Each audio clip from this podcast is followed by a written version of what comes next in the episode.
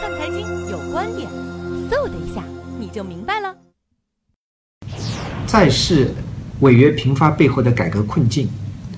啊，最近中国金融市场出现了比较奇特的现象，就是啊，这个经济一季度开门红，三月份经济开始起起止回升，而且货币政策是非常宽松，一季度新增贷款达到了四点六万亿，但同时我们看到了啊，比较少有的，甚至央企都出现了它的这个债市违约的情况。那么到底是什么原因造成的？啊，我我是总结了四大原因啊。我觉得第一个呢，可能就一些改革的措施啊，包括营改增啊，它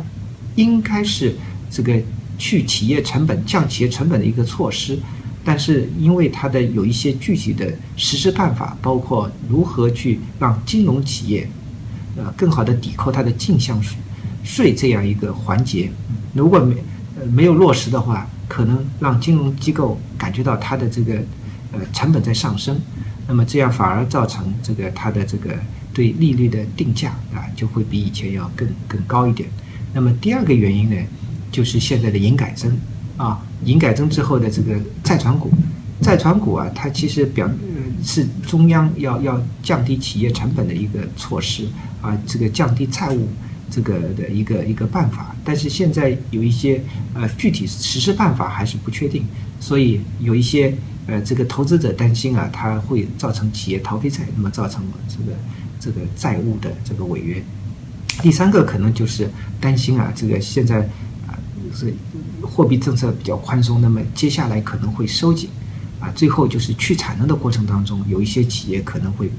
被面临倒闭啊、破产啊、关停并转的这种担心还在上升。那么总的来看呢，这些都是啊，大部分都是改革这个在推进过程当中的一些协调性的一个问题啊，一些综合的考虑。那么短期内，我觉得还是要继续啊，不能这个收紧货币政策，因为目前来看呢，经济还在刚刚在企稳的状态。如果一旦收紧的话，经济会再次。这个下滑，那么这个对经济的影响会很大。那么现在房地产和投资是我们经济这一轮呃回回暖的一个主要的原因。